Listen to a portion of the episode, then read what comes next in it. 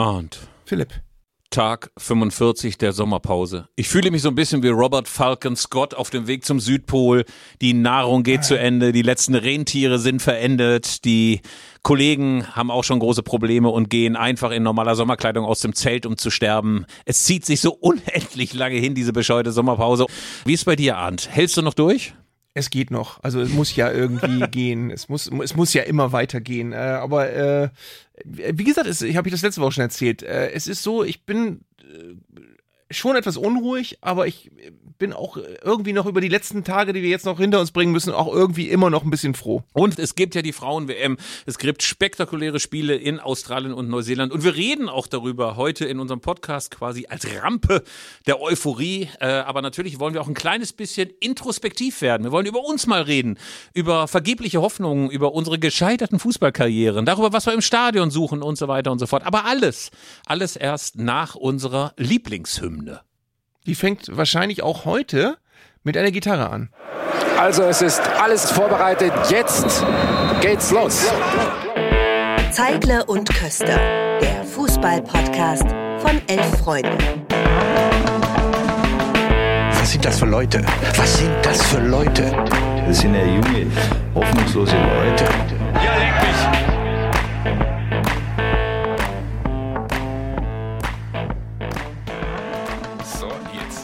Lieber Arndt, es ist immer wieder schön, wie du das wusstest, dass da eine Gitarre zum Einsatz kommt. Ich bin ein bisschen gerührt und geschüttelt. Deine seherischen Qualitäten, die sind ganz großartig. Lieber Arndt, wir wollen über uns reden. Ja. Bisschen schwierig, wenn man sich gleichzeitig mal so schmierig bescheiden gibt wie wir beide, aber trotz allem reden wir mal über unsere Karrieren. Meine hat begonnen, erstaunlicherweise bei Arminia Bielefeld. Nein. Doch, pass auf. Also, ein Kumpel hat gesagt, außer Schule, komm doch mal mit.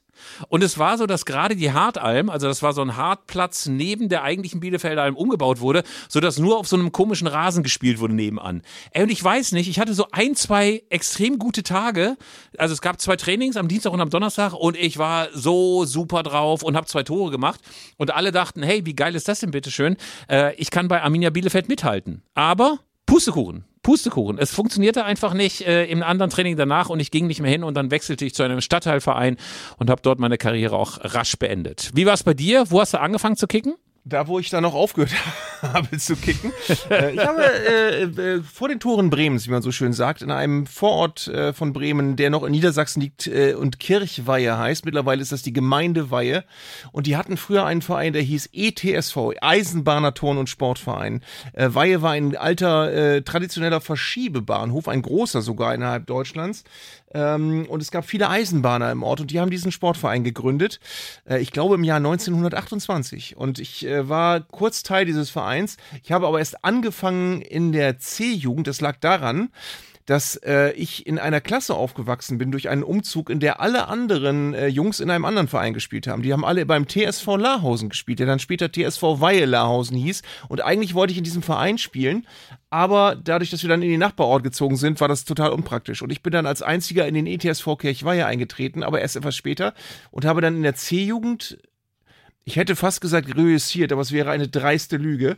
Äh, ich habe als rechter Verteidiger in der C-Jugend des ETSV Kirchweihe begonnen. Ähm, und die habe ich durchgespielt. Und in der B-Jugend, äh, werde ich nie vergessen, bin ich beim ersten Training von, und ich sage jetzt den Namen, Jan Wittrock, brutal zusammengetreten worden und habe dann äh, entschlossen, meine Karriere erstmal zu beenden und dann erst später bei den Herren wieder angefangen. Das ist doch großartig. Jan Wittrock, man merke sich diesen Namen. Äh, wahrscheinlich heute noch ein Todesgerätscher bei den alten Herren, nehme ich an. So bis 55 kann man ja ungefähr spielen und der dürfte ja unser Alter sein. Insofern ist der möglicherweise sogar noch auf den Plätzen Niedersachsen gefürchtet und aktiv. Ich hoffe nicht. Ich, ich hoffe ja nicht. Ich hoffe, dass er seine Karriere auch wegen Verletzung beenden musste. Bei mir war es so, ich habe äh, dann meinen Wechsel verkündet zum TUS Eintracht Bielefeld, Turn- und Sportvereinigung in den Bielefelder Osten, äh, unweit eines deprimierenden Stadtteils namens Sieker. Und dort gab es einen Platz, der wirklich großartig war, weil er noch diesen alten Mix hatte. An den Seiten war Rasen und in der Mitte Schlacke. Was sich immer dort als besonders fatal erwiesen hat, wenn so Minustemperaturen waren, dann war meistens nämlich schon die Schlacke hart gefroren und der Rasen war matschig. Also du fingst an, auf dem Rasen zu grätschen und rutschtest dann rüber auf diese hartgefrorene Schlacke und riss dir das halbe Bein auf. Das war längst noch nicht das Schlimmste. Das Allerschlimmste war, ich weiß nicht, wie das bei dir war, aber Auswärtsspiele. Auswärtsspiele im ländlichen Raum, ne? Da hast du dann durch Kälbermast und äh, Hormone extrem gestellte Bauernjünglinge, die natürlich auch sofort irgendwie ein Eischüchterungsprogramm fahren und dir sofort gegen den Bulli treten und so weiter. Und wir immer eingeschüchtert da gespielt als die verzogenen Stadtjünglinge und immer drei oder vier zu null verloren beim TUS Solbad Ravensberg oder beim VfL Ummeln. Also da gab es nie was zu holen für uns. Ja, äh, wir müssen mal ganz kurz über, da, über euren Ascheplatz reden. Hat man bei euch eigentlich auch Grandplatz gesagt oder ist das was Norddeutsches? Nein, es hieß Ascheplatz oder Sch äh, Schlackeplatz. Schlackeplatz, ja. Es, es wird bei dir auch so gewesen sein, dass Ascheplätze gar nicht so ungewöhnlich waren. Also wenn ich heute mal, wenn ich dann später die Karriere meines Sohnes verfolgt habe, ich weiß nicht, ob der in seinem Leben einmal auf einem Ascheplatz spielen musste. Ich Niemals. kannte fast nur, ich kannte fast nur Hartplätze und im Gegenteil, es war so in dieser be benannten, be besagten C-Jugendsaison beim ETSV Kirchweihe, wenn da irgendeine Mannschaft einen Rasenplatz hatte, so wie der FC Mahndorf Bremen, dann bist du hingefahren, hast gesagt, geil, ein Rasenplatz. Ähm, und äh, du, du hattest aber deine gesamte Kindheit unter dieser, diese, diese Brocken von Schlacke, äh, die im Knie sich festgesetzt haben und dann da unter der Haut festgeheilt sind. Die hatte jedes Kind damals. Ähm, Und, und kaputte Fußnägel natürlich, aber vor allen Dingen diese Schlackekörner, die sich dann festwuchsen. Das gab ja oft in der Literatur so Szenen, dass so ein Räuber so Schrot auf den Pelz bekommen hat und dann die Frau des Räubers unter großem Gejammer diese Schrotkügelchen mit einer Pinzette aus dem Hintern gepult hat. Genauso war das bei uns mit den Schlackeplätzen. Was man übrigens gemerkt hat, liebe jüngeren Zuhörer, als Tschernobyl explodierte und alle Schlackeplätze der Nation verseucht waren und abgetragen werden musste. Ne? Das war uns natürlich trotzdem egal. Die radioaktive Wolke war schon über Deutschland weggezogen und alle dachten, ist doch scheißegal. Und dann, gaben, dann kamen so Leute mit Geigerzählern auf unseren Sportplatz Königsbrügge und das Ding tickte aus wie verrückt. Und dann war klar, vielleicht hätten wir da an einem Sonntag doch nicht drauf spielen sollen. Also wenn mir noch ein drittes Ohr wächst, es liegt an der Königsbrügge. Schönes Stichwort ist Tschernobyl, weil der alte, mein alter Sportplatz beim ETSV Kirchweih, der Sportplatz am Richtweg, der jetzt inzwischen seit vielen Jahren ein Parkplatz ist, vermutlich aus dem Grund, den ich gleich nenne, der liegt neben einer Kesselreinigungsfirma am besagten Bahngelände, deswegen ja Eisenbahnerverein. Und diese, ich bin sicher, dass diese Kesselreinigungsfirma den gesamten Ort vergiftet hat. Und es war, war vor allem während des, während des Trainings war es so, dass es ständig, äh, ich bin sicher, neben dieser Kesselreinigungsfirma Fußball zu spielen, das war jetzt äh, mit, mit dem Risiko, neben dem explodierten Reaktor in Tschernobyl zu spielen, war ungefähr ähnlich schädlich. Also es war wahrscheinlich ungefähr das Gleiche. Das habe ich meine gesamte Jugendfußballkarriere über mitbekommen. Deswegen muss Jan Wittrock wahrscheinlich dankbar sein, dass er mich nicht länger hat in diesen Gasen der Kesselreinigungsfirma äh, vor mich hin vegetieren lassen. Äh, das war noch besonders. Und kannst du dich noch erinnern, wie es war auf einem Schlackeplatz bei Minusgraden und bei leicht, leichtem Schneeaufkommen auf der Schlacke Training zu haben zum Beispiel. Ähm, das war nicht schön. Das war nicht schön und vor allen Dingen, wenn die Schlacke gefroren war, dann war es ja so, dass die Stollen die man damals noch trug. Man hat ja auch diese albernen Noppenschuhe Genau. nicht getragen. Kinder, wir haben noch die 18 Zentimeter Alustollen, ne 18 Millimeter, ich will nicht übertreiben, aber 18 Millimeter Alustollen getragen. Auf jeden Fall waren die dann ja oft als Löcher noch verewigt in dieser gefrorenen Schlacke und du konntest auf diesen Dingern nur hilflos hin und rumstöckern und es war nicht einfach zu spielen. Insofern wurde sehr viel über den Flügel gespielt bei uns, einfach weil der Rasen natürlich ein bisschen besser war. Aber ich habe schlimme Fouls erlebt.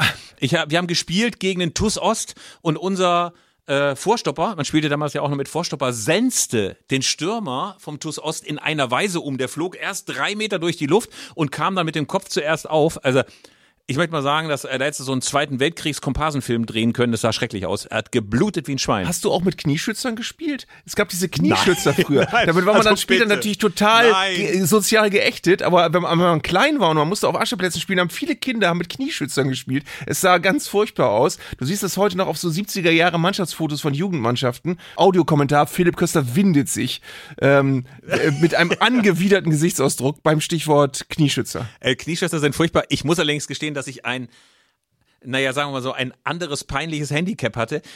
Normalerweise trug man ja Sportbrillen. Aber ich sah aus mit der Sportbrille, als ob man mir gleich den versehrten Ausweis hätte überreichen können. Ich habe also mit meiner normalen Brille gespielt, hatte allerdings immer Angst um meine normale Brille, weil das meine einzige Brille war und ich wollte jetzt auch nicht als blinder Maulwurf in die Schule gehen. Also habe ich bei Kopfbällen wenn die Ecke reinkam, immer erst meine Brille festgehalten und habe dann geköpft. Das war, das haben war nicht die, nicht sehr schön. die berühmten Radballer, die Gebrüder Pospischil, haben die nicht auch Sportbrillen getragen, um auf die nochmal zurückzukommen? Ja, die hatten alle Sportbrillen. Und ich weiß nicht, wie das heute ist. Heute binden sich ja Leute das mit riesigen Einweggummis hinten am Kopf fest. Aber früher hatte man ja noch diese speziellen Sportbügel hinten. Also elastische Bügel, die man sich hinten um das Ohr bog, hinten leider Gottes auch oft schlecht isoliert waren, sodass man unterhalb des Ohrläppchens oft riesige Fleischwunden hatten von dem Scheiß. Naja, aber auf jeden Fall, ich hatte keine Sportbrille, weil es so schrecklich aussah, dass ich mit meiner normalen Brille gespielt habe. Und äh, Trainer draußen, Klaus Möller gab's, äh, herzliche Grüße an den damals, er hat immer nur echt die Haare gerauft und gesagt, Alter, Sportbrille, das nächste Mal Sportbrille, sonst spielst du nicht mehr. Aber wir waren immer nur elf Leute, insofern war mein Stammplatz trotzdem sicher. Wir sind immerhin einmal aufgestiegen und in der C-Jugend, also meine Karriere hat durchaus auch Titel äh, zu fallen. Äh, wir hatten so geile Typen. Äh, Stefano Di Mosca kann ich mich erinnern, etwas schlitzohriger Italiener, der immer auf alles getreten hat, was sich bewegt, aber auch immer dort stand, wo es sein musste. So ein geiler Typ. Äh, Motto, keine Haare am Sack, aber im Puff drängeln. So ein geiler, dreister Typ, der auch immer, immer Streit gesucht hat im Strafraum. Hattet ihr auch so einen Streithansel, von dem du Natürlich, wusstest, wenn du natürlich. den nicht zurück hast, immer Ärger, immer Ärger. Ja. Also, aber äh, mir fällt auch gerade, mir fallen auch viele wunderschöne Sachen jetzt ein, während wir darüber reden, über die ich noch nie wieder drüber nachgedacht habe. Äh, wir hatten einen Vereinshonoration, Werner Alt, der hatte ein Holzbein und das war immer der Mann, der äh, das, das Flutlicht angemacht hat, wenn wir bei Flutlicht trainieren oder spielen mussten. Das war, das Flutlicht war an so einem kleinen Kabäuschen, zweimal zwei Meter am Rande des, äh, des Trainingsgeländes oder des, des Spielfelds. Es war ja nur ein Spielplatz, äh, ein, ein Spielfeld. Ähm, und durch sein Holzbein hat es mal sehr lang gedauert, bis er sich dahin bewegt hatte. Und dann waren das so Funzeln. Das fand ich so, aber das hatte so eine gewisse Romantik, wenn du auf so einem alten Ascheplatz bei diesigem Wetter diese Funzeln hattest, die kaum Licht gespendet haben. Also du konntest, bist, warst froh, wenn du den Scheinwerferkegel sehen konntest, geschweige denn, dass er das Spielfeld erhellt hätte. Aber das, waren, das sind so schöne Bilder, finde ich, die man aus seiner Kindheit dann immer noch hat. Wir hatten auch einen Platzwart, der natürlich auch immer den Ausschank in der Vereinskneipe übernommen hat, ne? Und dann, wenn der dann noch den Sprachraum hinter abkreiden musste, da konntest du immer sehen, wo der das Gleichgewicht verloren hat und nach links oder rechts ausgebrochen ist. Aber trotz allem, es wurde ja, das vergisst man auch, früher viel intensiver ge gebechert. Es gab immer einen Frühschoppen, Oh ja. eigentlich fast an jedem Tag. Auch, ey, dienstags trainierte irgendwie die C-Jugend, natürlich Frühschoppen ab 14 Uhr, ein Gebecher, alle schon irgendwie 4,5 Atü auf dem Kessel und natürlich abends auch immer gepöbelt. Und das Schönste war, also das Missionsfest unseres Vereins war immer die sogenannte Jugendsport-Werbewoche. Hattet ihr auch sowas? Diese Werbeveranstaltungen für die Jugend, wo dann äh, Turniere gemacht wurden. Es gab so ein, so ein Crashcar-Rennen mit unfallreifen Autos, die äh, dann gegeneinander geballert sind. Also da gab es immer wahnsinnig viel Spektakel. Ein Spielmannszug kam und drehte einmal die Runde um den Platz. Auf jeden Fall, da wurde gesoffen. Da, da, da gab es echt keinen Morgen. Immer Schlägereien auch, ne? Und meistens als Abschluss ein Bezirksligaspiel. Und ich werde nie vergessen, der TuS Eintracht war irgendwann mal in den 80ern aufgestiegen in die Bezirksliga. Ey, die ganze Königsbrücke total voll mit besoffenen älteren Herren. Es stand 0 zu 2 zur Halbzeit. Und dann fiel in der 80. Minute das 1 zu 2, in der 89. Minute das 2 zu 2 und dann wurde einer eingewechselt. Grafenkamp hieß er, ich weiß nicht, ob ich den Namen noch weiß. Und in der drei, dritten Minute der Nachspielzeit macht dieser alte Senior, der noch einmal sein Spiel hatte, das 3 zu 2 für die Eintracht. Und ich werde es nie vergessen, nie vergessen. Die ganze Königsbrücke explodierte vor Jubel, Bierbecher flogen und aus dem Lautsprecherwagen, den die Neuwestfälische, die örtliche Zeitung noch für Durchsagen zur Verfügung gestellt habe, kam der total besoffene Jugendobmann raus und wollte Ka- Grafenkamp umarmen und umarmte den zweiten Grafenkamp, den er wegen des Alkohols sah. Also er sah den doppelt und umarmte den falschen. Also da erinnere ich mich so, so gerne dran an diese wunderbaren Jugendfußballszenen, die gerade wieder in einem kleinen Film von meinem geistigen Auge ablaufen. Es gab in, ähm, äh, in der Umkleide oder hinter der Umkleidekabine meines alten Vereins, also bei, bei diesem Sportplatz äh, neben der Kesselreinigungsfirma, da gab es so ein Hinterzimmer, das war so eine Art, man würde heute sehr euphemistisch Lounge sagen. Das war aber eigentlich nur ein Zimmer, so zwei mal drei Meter mit einem kleinen Tresen. Äh, und es gab eine Speisekarte und die, Spe die Speisen, die es gab, waren Frikadelle. Und die Getränke, die es gab, waren Cola Fanta. Mehr gab's da nicht. Und äh, nach einem besonders guten Training sind wir manchmal eingeladen worden, dass wir eine Cola bekommen haben und eine Frikadelle. Diese Frikadellen waren die, ich weiß nicht, ob du die kennst, die gab's glaube ich nur in Vereinsheimen, die völlig ebenmäßig und gleich, die sahen aus wie so ein Eishockey-Puck. Und gar nicht wie Fleisch eigentlich. Und sie schmeckten auch nur entfernt wie Fleisch. Das hatte wahrscheinlich aber auch was mit der benachbarten Kesselreinigungsfirma zu tun. Und äh, die gab's aber manchmal, wenn man Glück hatte nach dem Training. Ähm, Und das waren so meine schönsten Trainingserlebnisse, wenn du dieses Training auf dem Ascheplatz hinter dir hattest und bist äh, blutüberströmt in, in die nur kalten Duschen gegangen, noch kurz, hast dich notdürftig abgespült bei zwei Grad plus und Wasser, was auch nur vier Grad plus hatte. Und dann hast du aber so eine Frikadelle gekriegt, die auch kalt war und eine Cola, die dafür warm war. Und das waren so die, die harmonischsten Momente, an die ich mich beim ETSV Kirchweih erinnern kann eigentlich. Ja, und das war natürlich auch immer wunderbar. Ich hatte danach eigentlich nie mal wieder so eine Mannschaft, mit der ich so mitgefiebert habe oder so, so diesen Mannschaftsgeist. Ey, wir hatten auch unfassbare Leute bei uns drin, also gerade so Leute, die noch nicht mal gerade auslaufen konnten, auch sehr, sehr viele Leute wie ich mit Sportbrille. Wir hatten auch einen, der wegen seines unfassbar langen Geschlechtsteils Swans gerufen wurde. Das war auch sehr, sehr schön. War auf jeden Fall immer der Held am Schützenfest. Und ähm, schön war aber auch, dass unsere kulinarischen Angebote in der Vereinskneipe noch ein bisschen größer waren. Also es gab nicht nur puckartige Frikadellen, sondern auch noch Pommes. Ja. Und Pommes waren da aber noch deswegen gut, weil noch nicht dieses neumodische Paprikagewürz benutzt wurde, sondern das klassische Salz. Oh ja. Ist ja für mich, also für mich eine absolute Todsünde der heutigen Pommes frites. Man sagt, äh, dass inzwischen dieses bescheuerte Paprikagewürz da drauf kommt. Mein- Aber wir mein- verfransen uns. Nein, nein, nein, nein. Mein, mein allererstes Spiel war, ach so interessant war übrigens noch, der schon genannte Konkurrenzverein im Nachbarort, TSV Weihe Lahausen, der hat im Bezirk Diepholz gespielt. Das war in Niedersachsen, die haben nur gegen niedersächsische Vereine gespielt und hatten ganz weite Fahrten. Und mein ETSV Kirchweihe hat im Bremer Fußballverband verankert gespielt und wir haben nur gegen Bremer Mannschaften gespielt. Deswegen war mein erstes Spiel auch äh, ein Heimspiel auf besagtem Ascheplatz gegen den VfL 07 Bremen. Und ich weiß noch, dass wir bei unfassbarem Wind zur Halbzeit 3-0 führten und am Schluss knapp 3-2 gewonnen hatten. Und, und jetzt kommt eine ganz, eine Geschichte, die ich glaube ich noch nie öffentlich erzählt habe. Ich hatte gar keine Spielberechtigung. Ich hatte gerade in der Woche zuvor zum ersten Mal trainiert mit dem Verein und sollte aber gleich spielen.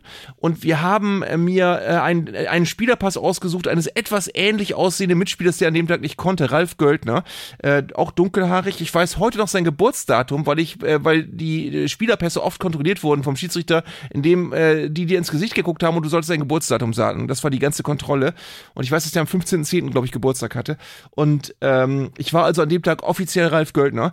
Äh, und äh, ich glaube, das verjährt inzwischen. Wahrscheinlich heute noch in den Annalen des Bremer Fußballverbandes verewigt. Tor 2 zu 0, Ralf Göldner. Dabei, warst Nein, nein, du. ich war rechter Verteidiger. Ich habe nahezu keinen Ballkontakt gehabt. Weißt du, dass ich übrigens eine super Technik hatte? Ich hatte immer Angst vor Zweikämpfen, aber ich hatte eine super Technik entwickelt, so zu tun, als ob ich grätsche.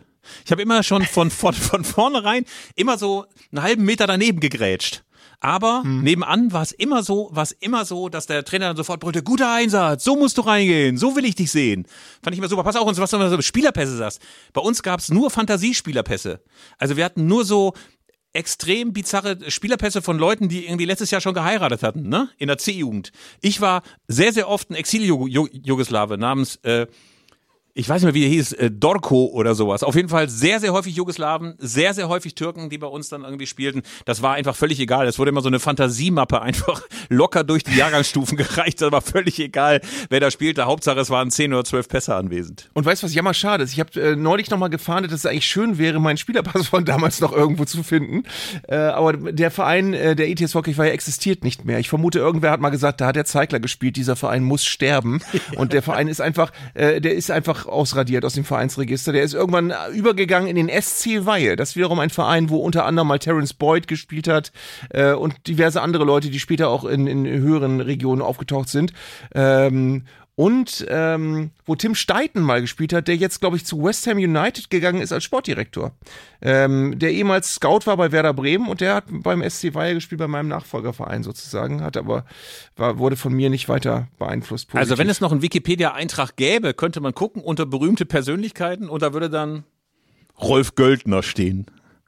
Ralf Göldner. Ralf Göldner. Ralf Göldner steht ja. und nicht Arndt Zeigler Was mag er heute machen? Ich weiß es nicht. Ja.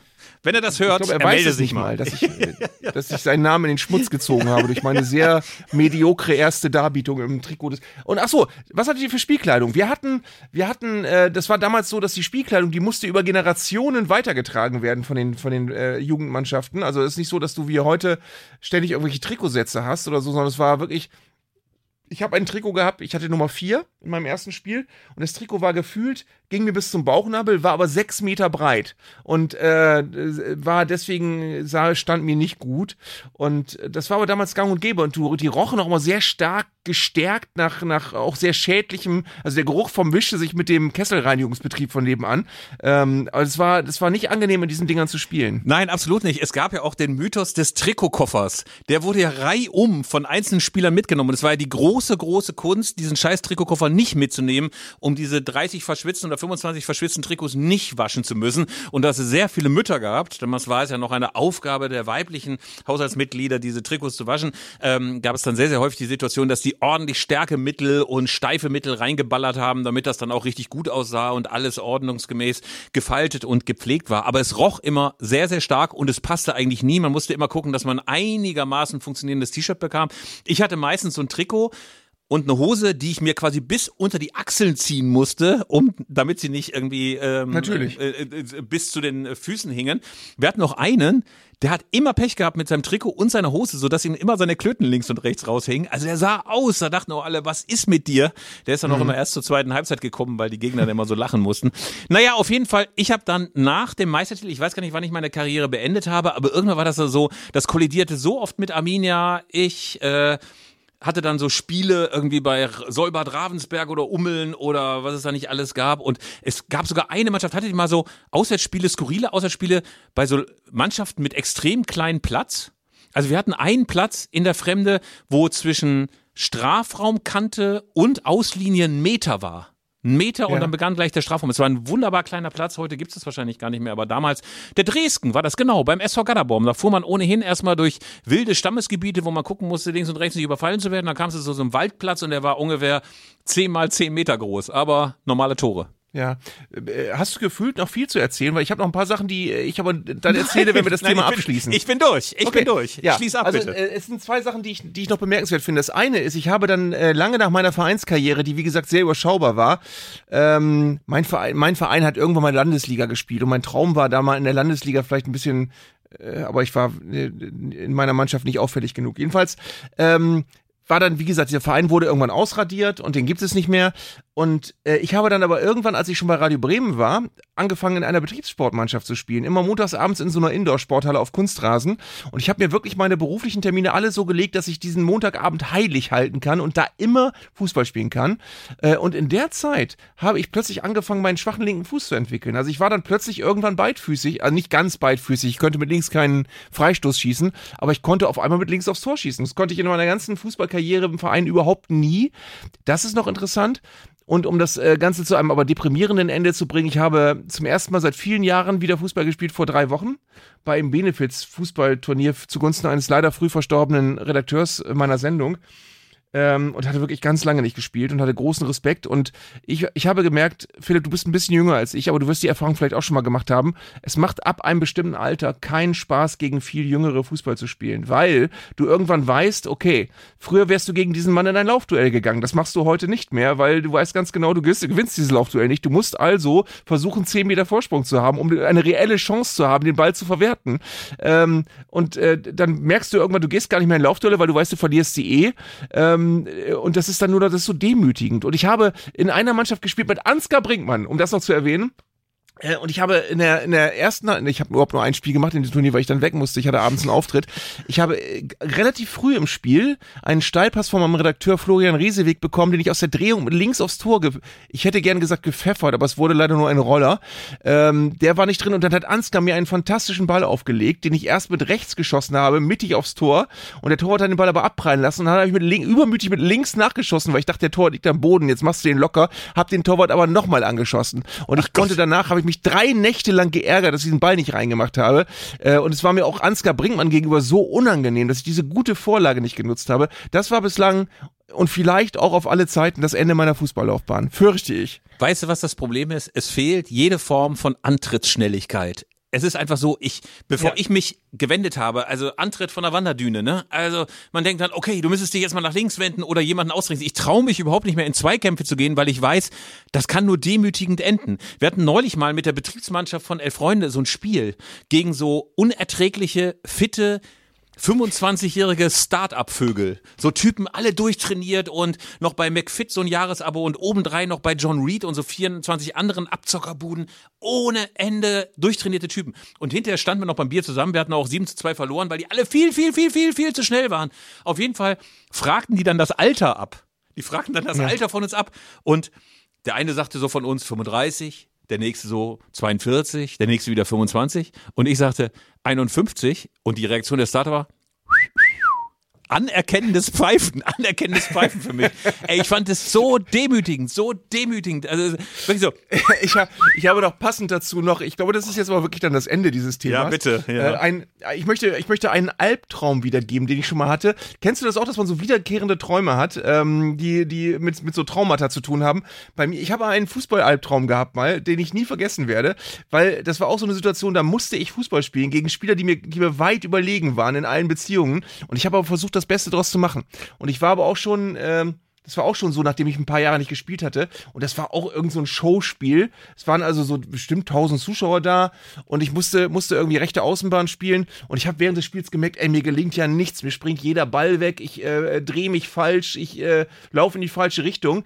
Und ich weiß auch ganz genau, ich war, bin völlig unzufrieden vom Platz gegangen in der Halbzeit und bin von äh, sehr schüchtern von jemandem angesprochen worden, der äh, mich schonend zur Seite nahm und sagte, er sei Mediziner und er sei sicher, er hätte sich jetzt mein Spiel angeguckt, er sei sicher, ich hätte einen Gehirntumor. Also so wie ich mich bewegt hätte, ich hätte einen schweren Gehirnschaden, ich soll bitte unbedingt ein MRT machen lassen, weil so wie ich Fußball spiele, sei alles andere als ein Gehirnschaden, sei überhaupt nicht vorstellbar.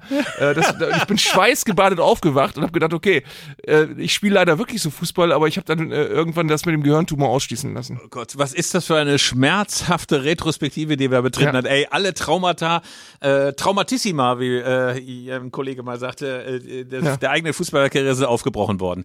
Ein anderes großes Thema der Introspektive, lieber Arndt, ist äh, das, was wir in der Sommerpause ja gerade am allermeisten vermissen, nämlich der Stadionbesuch. Darüber wollen wir mal reden, was wir eigentlich vom Stadionbesuch erwarten, was uns gerade besonders fehlt, weil das merke ich so einerseits ist es wirklich so, sich selbst bewegen, große Sehnsucht, aber große Sehnsucht danach, endlich wieder am Samstag ins Stadion zu gehen. Und ich habe eben gemerkt, alles so Testspiele, das ist irgendwie Methadon, wenn du vorher lupenreines Heroin aus Kolumbien gekriegt hast. Es hilft einfach nicht. Also es ist einfach nicht dieses, ey, es ist Bundesliga oder zweite Liga oder in meinem Fall dritte Liga und es ist Wettkampfzeit und es ist wichtig, dass die Mannschaft gewinnt. Das ist kein lausiges Testspiel beim Weichsee Cup oder irgendwie sonst irgendwie der Allgäuer Latschenkiefer Cup, sondern sowas. Es muss irgendwie um was gehen. Und ähm, wie ist das bei dir? Hast du eigentlich so Rituale beim Stadionbesuch? Ich meine, du bist natürlich auch arbeitsmäßig mhm. da, aber gibt es so irgendwas, was du immer gleich machst, damit du ein gutes Gefühl hast? um, um Michael Ballack zu zitieren, Rituale habe ich nicht. Ich habe nur Dinge, die ich immer gleich mache. ähm, ich habe, nein, ich habe, äh, wie du sagst, keine Rituale, weil ich die meisten Spiele, zumindest wenn es Heimspiele sind, sehe ich ja beruflich. Das heißt, ich kann mich, mich da nicht mit, mit, mit Bier äh, aufwärmen vorher und ich kann mich auch nicht mit Freunden treffen, leider. Das ist so das Soziale drumherum, was mir manchmal fehlt. Äh, aber ich gleiche das aus durch meine Auswärtsfahrten, die ich, die ich mache, so oft es geht weil das sind dann wie früher, das sind wirklich äh, Ereignisse, auf die ich mich freue. Da trifft man sich da mit Freunden und fährt dann zusammen hin. Ähm, Bremen hat den geografischen Nachteil, dass von hier eigentlich bis auf Hamburg alles weit ist, gefühlt. Also du fährst immer mindestens drei oder vier Stunden. Ähm, und du hast keine Derbys, wo du mal eben in 20 Minuten bist. Das ist ein ganz anderes Gefühl. Das heißt, jede Auswärtsfahrt ist eine Reise. Ähm, und du äh, überlegst es dir manchmal auch zweimal, wenn du ähm, mit keinem positiven sportlichen Ergebnis rechnest, dann fährst du nicht aus Spaß nach Saarbrücken oder Kaiserslautern von Bremen aus, äh, sondern das äh, überlegst du dir mehrfach. Ich bin also kein Allesfahrer, auch wenn ich manchmal gerne einer wäre.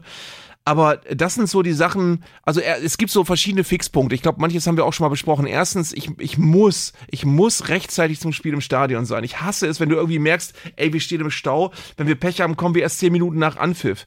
Ähm, das, das, das macht mich irre. Das macht mich komplett irre. Äh, ich will auch nicht zwei Stunden vor Anpfiff im Stadion sein, aber ich will gepflegt eine halbe Stunde vor Anpfiff auf meinem Platz sein. Ich will dann auch gerne das äh, Stadionprogramm, wenn denn die Vereine noch eins haben, viele haben ja keins mehr, in der Hand haben. Ich will auch äh, ein, Bier und eine Wurst schon äh, irgendwie haben und will, will dann das, die Gewähr haben, dass ich die letzte Viertelstunde vom Anpfiff in Ruhe auf meinem Platz alles aufsaugen kann, mir das Aufwärmen angucken kann, mir die Aufstellung schon mal angucken kann.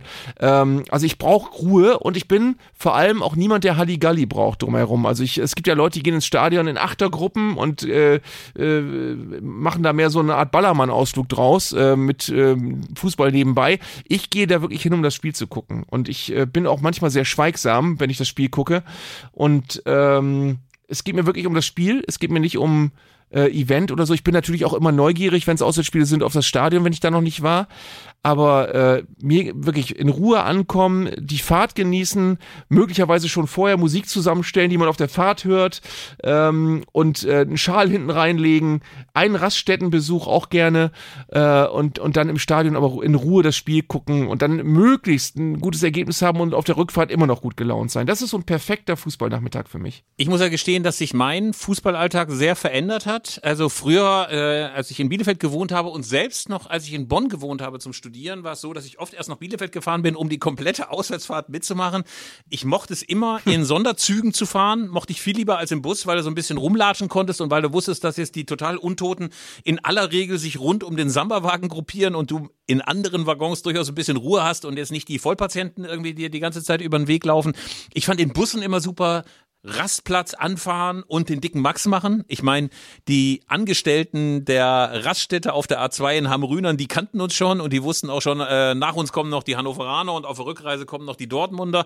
Ähm, die waren schon leid gestellt, äh, weil die Assis dann immer bei ihnen in der Raststätte einfielen. Aber sowas mochte ich immer gerne. Und was ich im Stadion auch gehasst habe, ist dieses zu spät kommen. Wir hatten das ja manchmal so, dass äh, wir mit Bussen gefahren sind und dann waren wir so eine halbe Stunde vor dem Anpfiff, waren wir noch in irgendeinem Stau, ne? Weil irgendwie die Polizei irgendwie den den Wagen ähm, blockierte oder weil wir irgendwie äh, zu spät losgefahren waren, weil der rumänische äh, Busfahrer nicht rechtzeitig gekommen war. Also all solche Sachen habe ich total gehasst, weil ich finde auch, man muss schon eine Bratwurst in der Hand gehabt haben oder schon vertilgt haben, man muss ein Bier in der Hand und man muss stehen. Also damals war es so, dass ich gedacht habe, ich will unbedingt stehen.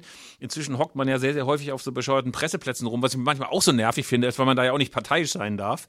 Das ist mhm. in Bielefeld so, dass du da noch örtliche Radio Bielefeld-Reporter Einschläge hast, denen das völlig egal ist, aber man selber kann dann ja auch auch nicht so den mentalen Turbo anschmeißen, wie man will. Aber früher war das immer für mich so, rechtzeitig da sein, wie du sagst, immer schon mal ein Bier getrunken zu haben. In Bielefeld gab es eigentlich immer auch eine super Bratwurst, im Gegensatz zu anderen, wo dann immer so verkohlte Rentnerpimmel serviert wurden. Da haben wir auch schon mal drüber gesprochen. Also, ähm, will mal sagen, da gab es eine Vielzahl von Ritualen. Was ich auch immer mochte, ist wirklich schade, dass es keine Stadionhefte mehr gibt. Ne? Vielerorts werden ja. die nur noch als PDF ausgeliefert. Ich fand es früher so geil. Stadionhefte, in denen du auch nochmal eintragen konntest. Damals gab es ja auch keine festgelegten Rückennummern, ne? Eins, ja. Wolfgang Kneip. Zwei, Norbert Dronja. Drei, Helmut Schröder. Ne, der hatte immer die sieben. Aber ist egal. Also das Prinzip war klar. Man musste es noch eintragen. Du hattest meistens sehr, sehr rührige örtliche Mittelklasse-Unternehmen, die dann Sponsoren waren. Also das fand ich irgendwie cooler. Ja, das ist, äh, mir blutet das Herz. Irgendwann hat Werder Bremen auch sein, sein Programmheft abgeschafft, zu dem ich auch noch eine besonders sinnliche Beziehung habe, weil das habe ich früher mal verteilt hier im Stadion. Also das so fing eigentlich meine direkte, nähere Beziehung zum Verein an, äh, dass ich irgendwann anfing, dieses Stadionheft zu verteilen und dafür freien Eintritt zu bekommen. Äh, in der Westkurve des Weserstadions viele, viele Jahre lang bei Wind und Wetter. Ähm, und äh, als mir dann irgendwann gesagt wurde, du, wir machen das jetzt nur noch digital, das ist irgendwie mittlerweile out, ein Vereinsheft zu drucken und so, das fand ich jammer schade. Also ich, es ist nicht nichts, woran man lange liest, zugegebenermaßen, aber es ist trotzdem so, dass ich äh, finde, eigentlich gehört es zum zum kulturellen Erleben eines Fußballspiels dazu, dass du so ein Heft in die Hand kriegst. Gibt es sonst noch irgendwas, was so beim Stadionbesuch für dich wichtig ist? Also zum Beispiel, du hast ja gesagt, gut gelaunt sein auf der Rückfahrt. Das hängt natürlich immer stark vom äh, Ergebnis ab. Ich weiß, dass ich sehr häufig im Bus gesessen habe oder im Zug gesessen habe. Ich war heiser, ich hatte Kopfschmerzen von der vielen Brüllerei. Also das war so in der Gesamtheit oft sehr, sehr nervig, diese Rückfahrt, wenn man wusste, man hat jetzt noch vier oder fünf Stunden vor sich und du hast eine 2 zu 1 Niederlage im Gepäck oder 1 zu 4 immer in Rostock verloren. Also, weiß nicht, also äh, das hängt doch immer sehr stark davon ab, wie man gespielt hat, oder? Ja, also mein, mein surrealstes Rückfahrterlebnis war bei einem auch aus Bremer Sicht berüchtigten Spiel, äh, als wir im UI-Cup Halbfinale in Pasching antreten mussten, beim damaligen äh, SV Pasching äh, der später dann Superfund hieß und ich glaube inzwischen gibt es den gar nicht mehr. Es war so ein Vorort von Linz oder eigentlich ein Teil von Linz. Ich muss dich ähm, unterbrechen. Hat so da nicht Eddie Glieder getroffen, den ihr später dann noch verpflichtet hat? gespielt und hat uns leider auch komplett fertig gemacht nach Strich und Faden. Aber da gibt es noch eine schöne Geschichte dazu. Aber wie gesagt, ich bin, bin äh, kurz entschlossen mit einem Freund ähm, nach Wien geflogen und wir haben uns in Wien einen Leihwagen genommen und sind von Wien nach Pasching gefahren und haben uns eine 0 zu 4 Klatsche angeguckt in einem Stadion, was eigentlich an ein Freibad angegliedert war, aber es war gefühlt so, als wäre äh, eigentlich das Freibad das Wichtige und das Stadion wäre noch so nebenbei als Dreingabe dran gebaut worden. 30. Juli 2003 sehe ich gerade, das heißt also fast auf den Tag genau vor 20 Jahren. Ähm, ja, und äh, das war das war ganz ganz bitter. Wir sind dann wir hätten dann dadurch noch die UEFA Cup Qualifikation schaffen können und bei Werder Bremen echt äh, nun eine gute Mannschaft. Ismail hat gespielt, Ailton hat gespielt, Borowski hat gespielt, Miku hat gespielt, Christian Listesch hat gespielt, äh, Angelos Charisteas und beim Gegner Edi Glieder und Edi Glieder war damals schon, ich glaube, 34 Jahre alt oder so, jedenfalls schon äh, ein Ex-Nationalspieler und äh, über den wurde vorher gespottet und dann hat er aber beim 4 zu 0 Sieg zwei Tore gemacht. Und wir sind hinterher nach Hause gefahren, äh, mein Freund und ich, in dem besagten Leihwagen wieder nach Wien und haben Schweige, wir haben, glaube ich, kein Wort geredet und wir haben so einen österreichischen Radiosender angehabt, wo so ganz besinnliche Zittermusik lief. Und wir haben, glaube ich, drei Stunden in diesem Auto gesessen und Zittermusik gehört und nicht geredet. Und äh, das hatte was sehr Ätherisches. Und ähm, es ist dann so, dann irgendwann im Rückspiel hatten wir ganz kurz noch vermeintlich eine Chance, haben es dann aber auch wieder vergeigt, sind aber in dem Jahr übrigens danach Doublesieger geworden. Also es war jetzt gar nicht so schlimm in der, in der Nachbetrachtung. Aber ähm, ich habe dann in der Morgensendung, die ich damals moderiert habe, Edi Glieder interviewt. Und ähm, das ist ein unfassbar netter Typ gewesen. Ähm, und dann habe ich beim Rückspiel, äh, da war ich ja schon Stadionsprecher, ähm, war ich im Innenraum und Werder ist dann ausgeschieden, aber ich habe gedacht, komm, sagst du Edi Glieder mal Hallo. Bin ich auf ihn zugegangen und ich hatte das äh, von dir äh, unlängst erwähnte äh, orange-grüne Trikot von Werder an, was sie dann in dieser Saison trugen, indem sie dann Doublesieger wurden. Und ähm, ich lief auf Edi Glieder zu, sagte, hallo, Edi, ich, wir haben neulich im Radio gesprochen. Ich bin der und der und wir haben, es war sehr nett und vielen Dank und Gratulation und ähm, ja. Und dann äh, fragte Edi Glieder mich, ob wir das Trikot tauschen können. Weil alle Werder-Spieler so angepisst waren, dass sie mit ihm das Trikot nicht tauschen wollten. Und ich hatte ja ein Werder-Trikot an. Das heißt, ich habe mit Edi Glieder mein Trikot getauscht. Er müsste also irgendwo mein Trikot vielleicht noch im Schrank haben. Und ich habe ein wahrscheinlich inzwischen sehr seltenes FC Superfund-Trikot, ähm, äh, weil der Verein hieß, glaube ich, von einer Woche auf die andere nicht mehr SV Pasching. Äh, und die hatten so richtig schlecht draufgeklebt die Superfund-Werbung vorne. Äh, ich habe das Trikot von Edi Glieder bei mir. Und äh, es ist jetzt nichts, wo, wo ich mich an das Spiel nun wahnsinnig gerne erinnere, aber die Geschichte war schön, weil Edi Glieder wirklich ein unfassbar netter Typ war und unvergessen natürlich auch, dass er dann zu Schalke wechselte. Ich glaube, nur ein Tor geschossen hat, auch verhöhnt wurde, aber ich glaube, auch auf Schalke erinnert man sich gerne an ihn, weil er einfach ein toller Sport Sportsmann war und es gab den unwiederbringlichen Fangesang der Schalker Fans, wir haben Glieder und ihr nicht. Schön ist aber auch wirklich, dass du noch ein Matchworn-Trikot von Edi Glieder hast. Möglicherweise kannst du das ja auch bei... Und zwar wirklich Matchworn. Aber wirklich Matchworn, aber wirklich Matchworn. Ähm, ich würde ja auch mal die These aufstellen, dass irgendwie österreichische Fußballprofis alle irgendwie lustig sind. Also ich muss ja auch sagen, dass ich eines der schönsten Ereignisse oder einer der schönsten Erlebnisse hatte, was Fußballprofis anging, gerade in der frühen Zeit von Elf Freunde, mit Andy Herzog. Weißt du, du hast so viele, viele, viele deutsche Profis gehabt, die uns haben warten lassen, die uns mit nichtssagenden Antworten abgespeist haben. Ey, schlimmes Interview mit Martin Max in, bei Hansa Rostock. Der hat nur Ja oder Nein oder weiß ich nicht geantwortet. Thomas Schaf, äh, 100 Fragen, drei Antworten aber ähm, wobei Thomas Schaff, glaube ich, äh, du schätzt ihn ja auch sehr, eher einfach nur wortkarg war und auch gefragt hat, mhm. was sind das denn für Vögel. Aber Andy Herzog, ey, wir kommen nach Wien und Andy Herzog ist die Herzlichkeit in Person. Und es war ja auch immer schon in Deutschland ein riesen Geschiss darum, ob du mal ins Stadion darfst. Andy Herzog sagte einfach nur, ja, hier kommen wir gehen zum ÖFB hoch. Ich, äh, Quatsch, äh, ich habe jetzt bayerisch imitiert, aber er sagte dann auf sein Wienerisch, wir, wir, wir äh, äh, komm, wir gehen. Das ist alles dasselbe für uns. Ja, es ist alles dasselbe. Pass auf, auf jeden Fall, ähm, er geht in die ÖFB-Pressestelle im damaligen Praterstadion und sagt, wir brauchen mal kurz den Schlüssel für den Rasen. Und dann gingen wir mit Andy Herzog auf den heiligen Rasen des Praterstadions und sagte, ja, und wollen wir hier Fotos machen und so weiter. Und ey, er war so herzlich und so lustig. Da habe ich echt gedacht, irgendwie österreichische Profis sind manchmal speziell. Kann natürlich sein, dass es viele Arschlöcher gibt, aber ich habe zumindest ein Interview mit Herbert Prohaska, mit Hans Krankel und, schon wieder bayerisch, und Andreas Herzog gemacht. Und es war jeweils Richtig super. Die waren sehr offen alle. Aber es ist auch nur so positiv, weil du nie ein Gespräch mit Peter Packold führen musstest, wahrscheinlich.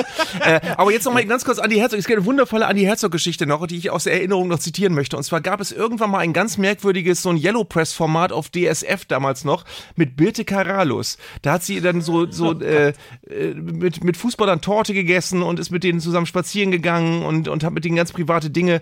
Und äh, es gab eine Folge mit Andi Herzog und Birte Karalus ist dann irgendwann sehr privat geworden, hat ihn gefragt, wann er seine Frau Kati kennengelernt hat und so weiter. Und hat ihn dann auch irgendwann gefragt, und wann hat's geschnackelt? Und das ist so, dass wir das auf Deutsch verwenden wir das Wort anders als in Österreich. In Ostösterreich heißt das ficken, wenn wir jetzt mal ganz offen reden dürfen. Äh, und Andi Herzog hat diese Frage völlig aus dem Konzept gebaut. Er hat einen sechsminütigen Lachkrampf bekommen und äh, wollte die Frage auch nicht richtig beantworten, weil sie äh, bei ihm ganz anders angekommen ist, als sie wahrscheinlich von der armen Birte Carradus gemeint ist, gemeint gewesen ist. Aber auf jeden Fall war das, war das ein großer Moment der deutschen Fußballfernsehgeschichte. Also Andreas Wann hat's geschnackelt? Wann, wann hat's geschnackelt? Ja, da muss ich noch mal kurz überlegen. Das muss mit 4,7 Promille dann und dann gewesen sein. Lieber Arndt, bevor wir über die Frauen-WM sprechen, müssen wir natürlich einmal in die Leserpost, nein, in die Leserpost, das sage ich als alter Magazinmacher, in die Hörerpost gucken. Und dafür ist mal wieder unser, wie soll man das nennen, Hörerbriefredakteur, kann man das so nennen, Tim Pommerenke bei uns im Studio. Hallo Tim, grüße dich. Hallo, grüße euch. Ja, Redakteur oder auch die lebende Erinnerung, dass jetzt auch, wenn der Fußballbetrieb wieder hochdreht, wir immer einen festen Platz für euch haben, damit eure Zuschriften hier auch nicht untergehen. Unbedingt. Ja, und Arndt, du hast letzte Woche mit deinen Anekdoten vom Trikot-Bazar bei mir Kindheitserinnerungen geweckt, will ich mal sagen, die irgendwo, glaube ich, mit einem Inter Mailand-Trikot von Lothar Matthäus beginnen, einem gefälschten natürlich, und sich dann irgendwie in Kuriositäten verlieren. Ich habe die alle gar nicht mehr leider. Ich hätte sie im Nachhinein gerne aufbewahrt. Und mir fiel dann aber auch ein, dass auch eine Zuschrift zum Thema Trikotfälschung kam, nämlich von Christoph Mielitzer Schilling, der auch von seinen Beobachtungen vom Trikotbasar etwas berichtet, nämlich Zitat, jede neue Saison kann man aus dem Mittelmeerurlaub ein neues gefälschtes Trikot erstehen. Aber mittlerweile tummeln sich auf den Plattformen immer mehr gefälschte alte Trikots. Zum Beispiel wird das DFB 1990er Trikot derzeit als Matchworn für 300 Euro angeboten. Ey, lieber Tim, Matchborn ist ja auch so ein total geiler deutscher Ausdruck. Ich glaube, den gibt's überhaupt nicht in England, äh, ja. genauso wie wenig es Handy gibt, weil die da alle Mobilephone sagen, aber Matchborn, das heißt, das müssen wir übersetzen für den weniger anglophilen Kollegen, der hier vor dem ähm, Podcast-Catcher hockt und sich das anhört. Das bedeutet, es ist im Spiel getragen worden von irgendjemandem. Kann ich das so zusammenfassen? Ja, würde ich so, würde ich so zusammenfassen, genau. Ja, das bedeutet, Tim, einer aus dieser Weltmeisterelf, also Augenthaler oder der Schwurbler Berthold oder Litbarski oder wer muss das getragen haben? Verschwitzt in Rom auf dem Weltmeisterrasen für 300 Euro. Das wäre ja fast ein Schnäppchen, ne? Klingt für mich nach einem guten Deal auf jeden Fall, ja. ja, 300 Euro. ich habe irgendwann schon mal über meine Liebe zu David Bowie geredet in diesem Podcast und es gibt eine Webseite, bei der es nur darum geht, wie viele äh, David Bowie Autogramme, die bei eBay angeboten werden, tatsächlich echt sind und die das wirklich wissenschaftlich untersucht und wirklich mit großer Expertise. Und äh, zu einem bestimmten Zeitpunkt, an dem ich diese Seite das letzte Mal geöffnet habe, war es so, dass 837 Autogramme angeboten wurden. Davon waren 30 echt. 30. Also ähm, über 800 nicht. Und ich nehme mal an, dass der Prozentsatz bei Fußballautogrammen, äh, die zumindest äh, etwas spektakulärer sind, also Pelé, Maradona etc., ähnlich sein wird. Das ist echt bitter. Ähm, es gibt ja so ein bisschen ein Objekt, das unfassbar oft gefälscht wird. Es gab ja zwischendurch mal vom Auktionshaus Argon mal so immer so ein Katalog, wo so ganz, ganz viele Sachen zur Versteigerung angeboten wurden. Vieles konnte man nachvollziehen, woher das kommt, aus privater Sammlung Horst Eckel oder so weiter. Aber was immer wieder gefälscht wurde, waren Endspielkarten bei der WM 1954. Also unendlich viele gefälschte Karten, teilweise mit Abriss, sehr, sehr liebevoll auch gefälscht, aber teilweise mit Plätzen, die es gar nicht gab oder Plätze, die 750 Mal gehandelt wurden, äh, zweiter Sperrsitz vorne rechts, aber dann meistens irgendwie auf normalem Kopierpapier oder auf einer Matrize wie früher in der sechsten Klasse von Frau Angermann. Also ähm, das war sehr, sehr häufig so, dass man dort leider Gottes, leider Gottes oft gefälschtes Material bekommen hat. Aber diese gefälschten Autogramme Autogramme von großen Stars, damit muss man, glaube ich, leben, wenn man nicht gerade noch ein Foto hat von dem Typen, wie er sich das Autogramm bei Mohamed Ali oder bei Pelé oder Maradona gerade holt. Aber wo du das gerade sagst, diese Verehrung von David Bowie, Manchmal ist ja die Verehrung von Popstars genauso bizarr wie die Verehrung von äh, großen Fußballprofis. Mein Kollege Jens Kirschneck beispielsweise, der wird immer mal wieder angerufen, weil er eins von 50 Interviews weltweit und Zeit seines Lebens mit Kurt Cobain geführt hat. Oh, okay. Das war nur ein ganz, ganz kleines äh, Interview vor einem Auftritt von Kurt Cobain, als Nirvana noch nicht berühmt war, im Forum Enger in Ostwestfalen. Aber es gab dann so einen Promotermin, der schlecht gelaunte Kurt Cobain saß da und äh, beantwortete leicht nöhlend irgendwie zehn Fragen. Aber noch heute gibt es so äh, Leute, die dann aus Südengland oder Nordamerika anrufen und sagen, oh, du hast mal mit Kurt Cobain gesprochen. Äh, es gibt offenbar Listen mit Interviews von Kurt Cobain. Also die Verehrung von Fußballprofis ist genauso wie die mit Popstars. Lieber mhm. Tim, gab es noch weitere Zuschriften, die wir unbedingt benennen sollten? Ja, es geht um das Thema Alliteration. Hm. Was ist Alliteration, sag mal? Ja, genau. Kurt Cobain könnte man, wenn man es gesprochen hört, als Alliteration denken. Ist es geschrieben natürlich nicht mehr. Es sind zwei Worte mit dem gleichen Anfangsbuchstaben. Und da hat Reinhard Bertels sich sehr darauf spezialisiert. Er hat eine Art Forschung betrieben und hat sich die Vereins- und Städtenamen angeguckt, die mit dem gleichen Anfangsbuchstaben beginnen. Und er hat eine kleine Sammlung daraus gemacht. Wir sind ganz ohr, lieber Tim. Ich bin mal gespannt, ob äh, Alemannia Aachen auch dabei ist. Der einzige Club, der mir einfällt. Ja, Alemannia Aachen ist ein guter Beginn mit einem Doppel-A. Ich werde das nicht alphabetisch machen. Wir gehen einfach aber mal in der Reihenfolge von Reinhard Bertels durch. Äh, er hat noch gefunden Wormatia Worms, Matelia Metelen, Kielia Kiel, Renania Ritterich, Sigiltra Sögel, Borussia Brandt, Davaria Davensberg, Heinig Heienrode und Westfalia Westerkappeln. Die hattet ihr wahrscheinlich auch auf dem Zettel. Natürlich. Ich habe die Mail auch gelesen. Er war auch der Meinung, dass es besonders viele Alliterationen gibt. Das, das habe ich aber brüsk von mir gewiesen. Und auf die ersten drei Ligen bin ich durchgegangen und äh, in, den, in, den, ersten drei Profiligen gibt es nahezu keine. Allerdings, lieber Philipp, äh, bekommst du jetzt sicherlich die ganz, ganz bösen Zuschriften, weil du Dynamo Dresden jetzt völlig hast unter den Tisch fallen lassen.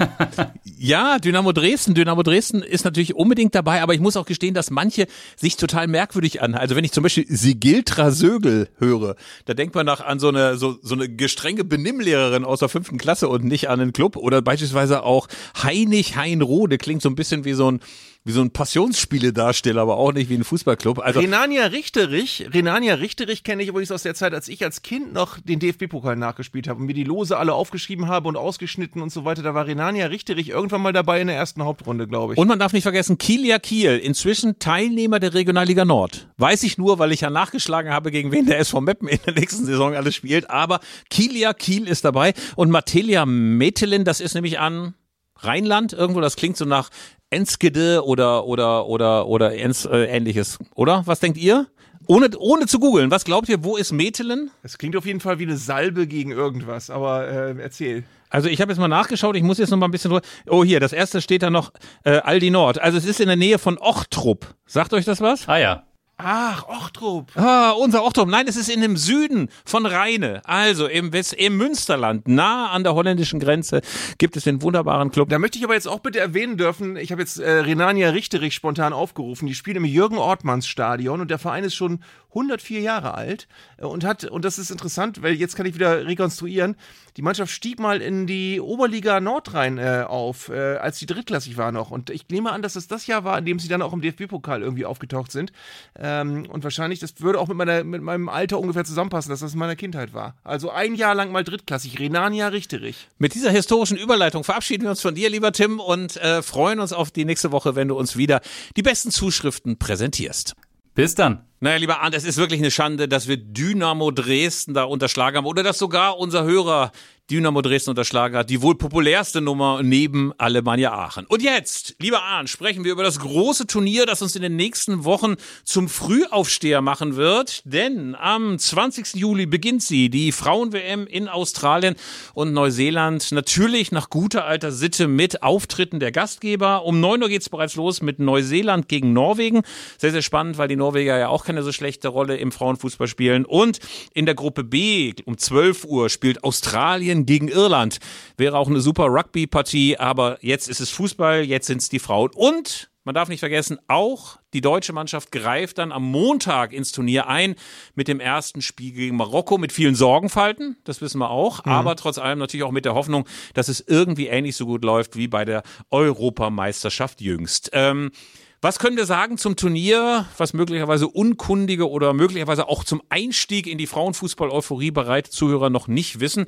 Es ist ein Turnier mit äh, ordentlicher Besetzung, es ist ein Turnier mit vielen Mannschaften, mit großer Zuschauerzahl. Manche Spiele sind ausverkauft, auch mit über 80.000 äh, Zuschauern, die sich das angucken werden. Und äh, was gibt's noch zu sagen? Ja, es ist ein ähnlich, also zumindest vom, vom Turniermodus großes Turnier wie die Männer-WM, äh, also äh, gleicher, gleicher Modus. Ähm, was aber auffällt, ist, wenn wir uns die Frauenmannschaften äh, angucken, gerade die Gegnerinnen der deutschen Mannschaft, dass äh, es offenbar äh, im Frauenfußball durchaus eine, eine größere Kluft gibt zwischen den guten und den schlechteren Nationen. Also bei den Männern sind die Marokkaner äh, auf Platz 13 der Welt, bei den Frauen sind sie auf 72 und stehen hinter Fidschi, hinter Äquatorialguinea, nur knapp vor den Färöerinseln, äh, hinter Iran, was ja, glaube ich, im Frauenfußball durchaus, hinter Indien. Also ähm, Marokko Marokko ist tatsächlich, man sagt das ja sehr ungern, äh, weil man immer den Respekt vom Gegner haben muss, aber Marokko ist ein Gegner, den müssen die Deutschen trotz äh, zuletzt schleppenden Testergebnissen und schlechter Form, die, die müssen sie schon sicher schlagen. Die müssen sie schlagen, obwohl die Marokkaner einen ganz, ganz erfahrenen Trainer haben, nämlich den Franzosen Renal Pedros. Der hat immerhin zweimal die Champions League gewonnen mit Olympique Lyon, aber das wird ihm mit Marokko möglicherweise ein bisschen, bisschen, bisschen schwerer fallen. Aber klar ist eben auch, die Mannschaft müssen sie auf jeden Fall besiegen. Wir kommen gleich noch zu den Stärken und Schwächen der deutschen Elf. Klar ist aber auch, dass wenn man anknüpfen will, muss man dieses Spiel gewinnen. Man muss gut ins Turnier reinkommen. Es gibt danach noch ein paar andere Mannschaften, die gar nicht so gut auszurechnen sind. Wir haben zum Beispiel Kolumbien. Das hat auch die Bundestrainerin Voss Tecklenburg gesagt. Kolumbien ist so eine große Unbekannte im Frauenfußball. Die haben in den Jahren 2008 und 2009 so wenig Länderspiele bestritten, dass die zwischendurch sogar ganz aus der Weltrangliste rausgefallen sind. Und wenige Jahre später haben sie dann bei der WM 2015 für eine riesige Sensation gesorgt, weil sie die Französinnen aus dem Turnier geworfen haben. Also da kann alles sein, auf das man trifft. Äh, eine große Wundertüte, eine ganz starke Mannschaft oder eine, die man richtig wegballert. Aber klar ist eben auch, und das haben die Testspiele gezeigt, äh, man kann sich immer wieder richtig vertun. Es gab ja dieses unschöne 2 zu 3 gegen Sambia. Sambia totaler Außenseiter, aber haben gegen die Deutschen gewonnen. Und äh, wir haben vor allem ein bisschen Probleme mit den Verletzten. Also Lena Oberdorf ist nicht dabei vom VfL Wolfsburg. Äh, wir haben außerdem als neue Verletzte die Bayern-Spielerin Caroline Simon, die fällt ebenfalls aus. Und ähm, also es gibt so ein paar Sorgenfalten auf der Stirn der Bundestrainerin. Und man fragt sich natürlich, was muss eigentlich passieren, damit ein gutes Turnier gespielt wird.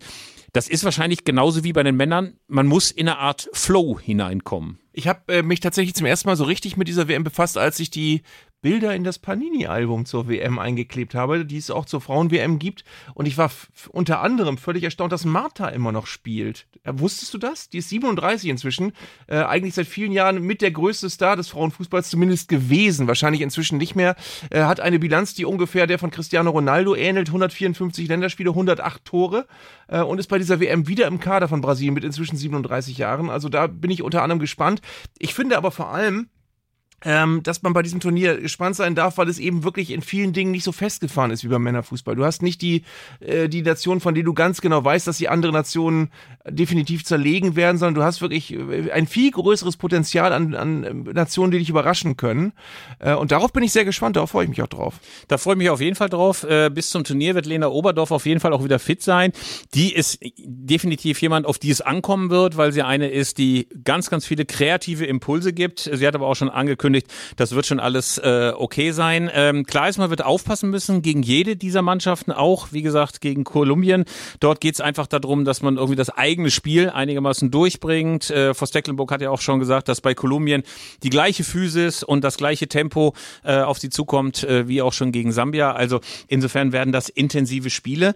Und natürlich geht es auch ein bisschen darum, dass die deutsche Elf diese Euphorie hochhalten muss. Ne? Also wir haben ja bei der Europameisterschaft äh, die großartige Situation gehabt, dass es bis ins Finale die Reise ging, dass man gegen England unglücklich verloren hat, es ein großer Kampf war, man zwischendurch sogar mal aussah, als ob man das Ding gewinnen könnte.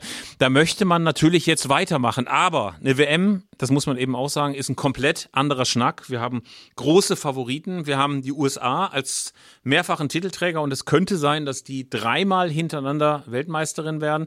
Und das war ja gerade bei der letzten WM 2019 ein total beeindruckender Auftritt. Das war natürlich auch ein politisch-gesellschaftlicher Auftritt. Wir erinnern uns an Megan Rapinoe, die Donald Trump auf ganz wunderbare Weise die Stirn gezeigt hat. Ähm, das war eine Mannschaft, die vor Selbstbewusstsein strotzte.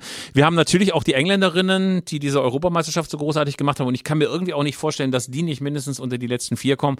Das ist schon, muss man sagen, inzwischen richtig, richtig guter Fußball, der da auf internationaler Ebene gespielt wird. Ja, also es ist äh, was, worauf wir uns freuen können und äh, wir werden das natürlich auch begleiten in den nächsten Wochen in unserem Podcast. Äh, ich, ich, ich finde es eine völlige Wundertüte. Es ist auch die erste WM, die ich von A bis Z, glaube ich, aufmerksam verfolgen werde. Das hat mich bislang nicht äh, desinteressiert, aber es war, glaube ich, noch nie so ähm, sportlich auch interessant wie diesmal das Turnier. Definitiv. Und ich bin auch mal gespannt, wie viel Euphorie so aus den Gastgeberländern rüberschwappt, auch nach Deutschland. Natürlich, die Anpfiffzeiten sind so durchaus gewöhnungsbedürftig, aber das hatten wir ja bei der Männer-WM 2002 in Japan und Südkorea auch, dass man teilweise zum Frühstück sich die Spiele angucken konnte. Also das hat einen ganz eigenen ästhetischen Reiz, wenn man, Reiz, wenn man sich gerade mal einen Cappuccino reinpfeift und nebenher noch Fußball gucken kann. Also darauf freuen wir uns. Wir drücken natürlich auch der deutschen Elf die Daumen. Man ist inzwischen abgereist, man ist inzwischen schon akklimatisiert, hat den Jetlag überwunden und möglicherweise sind die Blessuren noch ausgeheilt. Drücken natürlich ganz dolle die Daumen, dass es gegen Marokko schon zum Sieg reicht.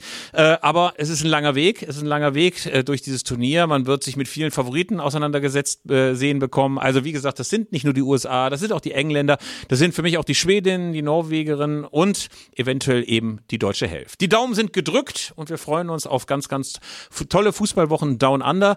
Sind aber jetzt für diese Woche am Ende unseres Podcasts, haben euch hoffentlich erfreut mit diesen ganzen schrecklichen Ereignissen aus unserer eigenen Jugend und äh, hoffen, dass ihr alles so schnell vergesst wie wir, weil ich kann nur sagen, es waren fürchterliche Ereignisse und ich bin froh, dass aus meiner eigenen Karriere nicht allzu viel geworden ist. Bis zur nächsten Woche, macht's gut, war wunderschön mit euch und in sieben Tagen sind wir wieder da. Tschüssi.